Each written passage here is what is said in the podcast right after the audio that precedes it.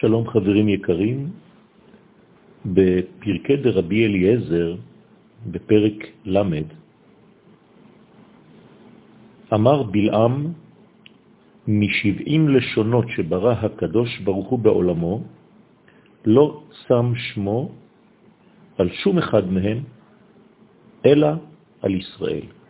זאת אומרת שעם ישראל לבדו הוא בעצם נושא שמו של הקדוש ברוך הוא בעולם, פירושו של דבר, עם ישראל הוא המגלה את רצונו התברך בצורה של נאמנות מוחלטת. הואיל והשווה הקדוש ברוך הוא שמו של ישמעאל לשמו של ישראל, אוי מי יחיה בימיו, שנאמר, אוי מי יחיה מסומו אל. במילים אחרות, ישמעאל מנסה לתפוס את המקום הזה באחרית הימים, כלומר את מקומם של ישראל, את מקומו של עם ישראל, כדי להוביל בעצם את ההיסטוריה האנושית. רבי ישמעאל אומר שחמישה עשר דברים עתידים בני ישמעאל לעשות בארץ באחרית הימים. בעצם יש כאן תיאור של 15 מדרגות שבני ישמעאל עתידים לעשות בעולם בימות המשיח. אני אקרא לכם את הדברים, ולאחר מכן, בעזרת השם, ננסה להבינם לעומק. הדבר הראשון זה שהם ימדדו את הארץ בחבלים, דבר שני, יעשו בית הקברות למרבץ צון אשפתות. דבר שלישי, ימדדו בהם ומהם על ראשי ההרים. אחר כך ירבה השקר ותגוס האמת. לאחר מכן ירחק חוק מישראל וירבו עוונות בישראל. לאחר מכן שני תולעת בצמר, עוד דבר, ויקמל הנייר והקולמוס. דבר נוסף, ויפסל סלע מלכות, ויבנו את הערים החרבות, ויפנו את הדרכים, ויתעו גנות ופרדסים, ויגדרו פרצות של חומות בית המקדש, ויבנו בניין ההיכל, ושני אחים יעמדו עליהם נשיאים בסוף, ובימיהם יעמוד צמח בן דוד. הדברים די סתומים וחתומים, אבל ניתן קצת לפענח אותם. צריך להבין שישמעאל, כיוון שבסוף שמו יש גם את האל, לפיכך צריך שיהיה כוחו גדול על שאר האומות. אמנם, השם ישראל, לפי ש... עם ישראל נימול בצורה שלמה, כלומר יש גם חיתוך ויש גם פריעה של האור ויש גם מציצה של הדם.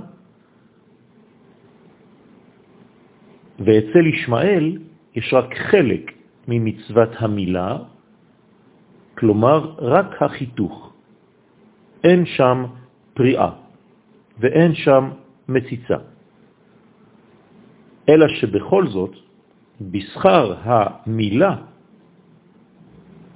התגברו בשלמות על 70 אומות באחרית הימים. לא מדובר בישמעאל כמובן, כן? אלא בעם ישראל. כיוון שאצלנו המילה שלמה, ואצל ישמעאל המילה חסרה, לכן יהיו כמה דברים במספר חמישה עשר, כפי שהזכרנו קודם, אלא שהדברים הללו יהיו מוגבלים, כיוון שגם המילה שלהם אינה שלמה.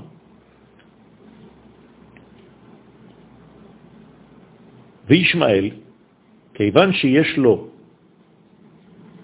בשמו את הצירוף אל, אז יש לו גם כן חלק בברית המילה, אך לא בשלמות, כפי שאמרנו קודם, כיוון שאין אימה פריאה וגם כן אינם שומרים תורה, נמצא שאין המילה אלא לפנים, כלומר כלפי חוץ. ולכן גם השכר לפנים בשווה. שכרם של ישמעאל יהיה גם הוא מוגבל ולא שלם, אך לא בהעמדה וקיום כמו לישראל. והנה, זהו השכר שיקבלו. כנגד המילה, כלומר החיתוך של הבשר, התגברו על 70 לשונות. תהיה תקופה באחרית הימים שישמעאל ישלוט כביכול בעולם. וכנגד י' וה' של המילה, כן, דיברנו קודם על הצירוף מל של מילה, ועכשיו אנחנו עוסקים באותיות האחרות, י' וה', כיוון שהמילה מילה בנויה מארבע אותיות, מ' י' למ' ה'. אז לקחנו את המל, שזה בעצם החיתוך, ונשאר י' וה'. י' וה' במספר זה 15. ולכן, זה מה שאמרנו קודם, שבפרקי דרבי אליעזר, בפרק 30, כתוב שחמישה עשר דברים עתידים לעשות בני ישמעאל בארץ. יש כאן רמז לאחיזה שיש להם בזכות המילה למרות היותה חלקית. כיוון שהקדוש ברוך הוא אינו מקפח שכר של שום דבר בעולם, לכן גם על חלק מן המצווה הזאת הם מקבלים שכר. בכל זאת, כיוון שהמילה אינה שלמה, גם הזכות הזאת שהם יקבלו אינה שלמה. עד שיבוא ויתגלה המשיח בסוד הקליפה הקודמת לפרי. כלומר, יש חלק, תקופה של שלטון ישמעאל בעולם, אבל התקופה הזאת מוגבלת כאמור בסוד קליפה. כשאנחנו מסתכלים בטבע, תמיד הקליפה קודמת לפרי. בעצים אנחנו רואים קודם כל את הקליפה, ורק לאחר מכן מופיע הפרי. כך בעצם זה הרצף בכל המציאות כולה, וכך גם כאן, שלפני הפרי שהוא מלך המשיח, תופיע הקליפה שהיא ישמעאל. ומה שאמר בהתחלה שימדדו את הארץ בחבלים, כיוון שגם הם 12 נשיאים, כך כתוב בתורה, וכל אחד מהם ייטול את חלקו כדי שהטענות שלהם יושבתו. יש להם טענות, חייבים לתת להם חלקה, חלק, כדי להרגיע את הטענות הללו. הדבר הבא הוא שיעשו בית הקברות למרבט צון אשפתות. מה פירוש הדבר? שיתאחזו במקום של הנפשות של ישראל.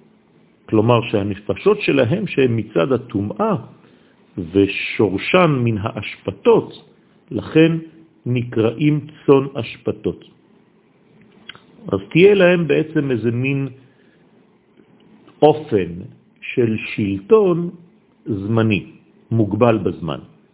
ועוד, תעלה אחיזתם עד מקום הרוחות והנשמות, וזה סוד וימדדו בהם ומהם על ראשי ההרים, מפני שהם משורש השקר, כל הבניין שלהם מבוסס על שקרים, לפיכך ירבה השקר בעולם מכוח אחיזתם. אך לא יבטלו את האמת, חז וחלילה, כיוון שבורא עולם אינו מוותר על תיקון עולמו, ולא נותן לשום כוח, וכמובן גם לא לכוח ישמעאל, לבטל את כל המגמה האלוהית בתיקון העולם. לכן גם אם השקר ישלוט לזמן מה, הוא לא יבטל את האמת, חז וחלילה. כי אם יחשיכו דרגין דילה. אז מה כן? יהיה חושך זמני, מוגבל, של השקר הזה, שיהווה מעטה כביכול על האמת. על זה נאמר, שפחה כי תירש גבירתה.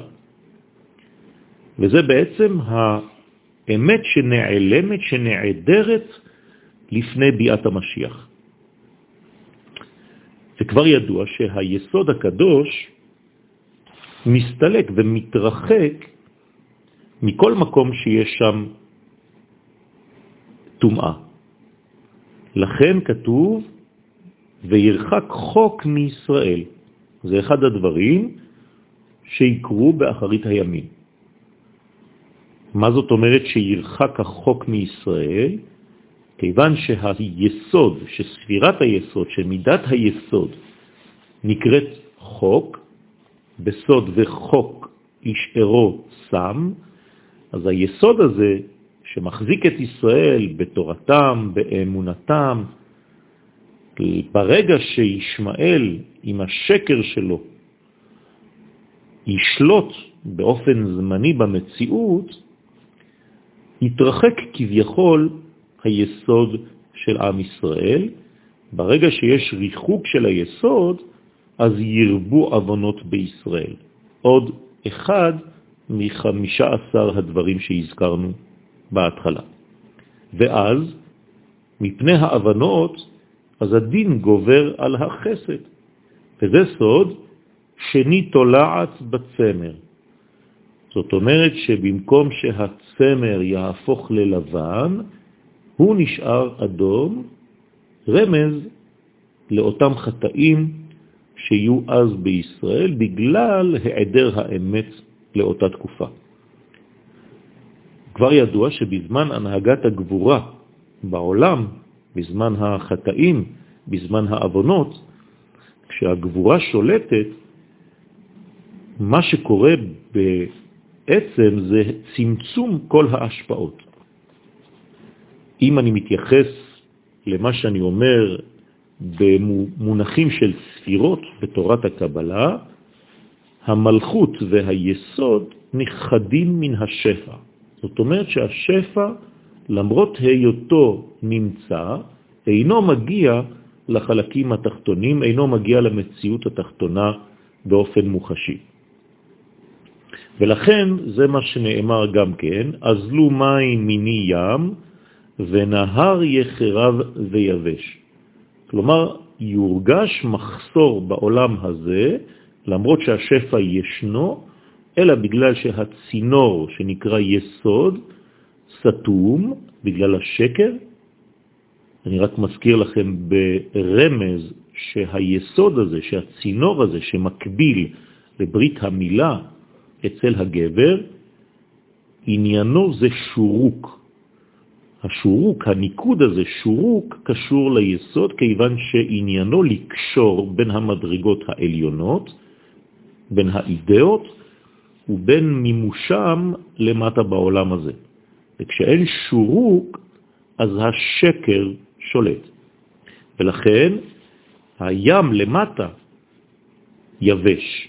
הים זה רמז למלכות, המלכות נשארת יבשה כיוון שהצינור אינו מזרים לה את השפע העליון. ולכן, על זה נאמר, שוב, אחד מן הדברים שבני ישמעאל עתידים לעשות בעולם, יקמל הנייר והקולמוס, מלשון קנה וסוף כמלו. קנה הוא היסוד, והסוף זה המלכות, שהיא בעצם סוף מלשון סוף, סוף כל המדרגות. מה שאמרנו קודם, במילים עכשיו של אותם דברים שיקרו באחרית הימים, איזה מין ייבוש של החלק התחתון שכבר לא יקבל את השפע העליון המגיע לו. גם הנייר הוא רמז לאותה מלכות, כיוון שהנייר הוא דבר שאין לו מעצמו שום דבר, אלא הוא מחכה שיכתבו עליו, שירשמו עליו את כל הרישומים. אז הנייר הזה נשאר כביכול ריק, והקולמוס, שהוא היסוד, שהוא הצינור שמביא את הדיו, שמביא את השפע, אז הוא זה שנותן לנייר את כל התוכן. כלומר שכשהטקסט כתוב כבר על הנייר, ישנה משמעות ויש גם יעד. אלא שכמו שהקולמוס שכותב על הנייר, כך גם הוא מתייבש כאילו הדיו אינו פועל כראוי, ולכן אין כתב ואין מימוש ואין שום גילוי, למרות הפוטנציאלים שעדיין קיימים וישנם. ועוד כבר ידוע שיש המטבע הקשר והמטבע הפסול. והמלכות הוא סוד המטבע הקשר של המלך הקדוש, והשפחה היא המטבע הפסול. ועכשיו ייפסל סלע מלכות. שוב, אחד מחמישה עשר הדברים, כלומר שהשפחה כביכול גוברת על הגבירה. במילים אחרות, אותה תקופה לפני ביאת המשיח שקודמת לגאולה השלמה, היא תקופה של חיסרון, של כיבוי אורות, שהשקר שולט על האמת והשפחה כביכול יורשת את מקומה של הגבירה. כאן מדובר בבני ישמעאל שמנסים לתפוס את מקומו של עם ישראל.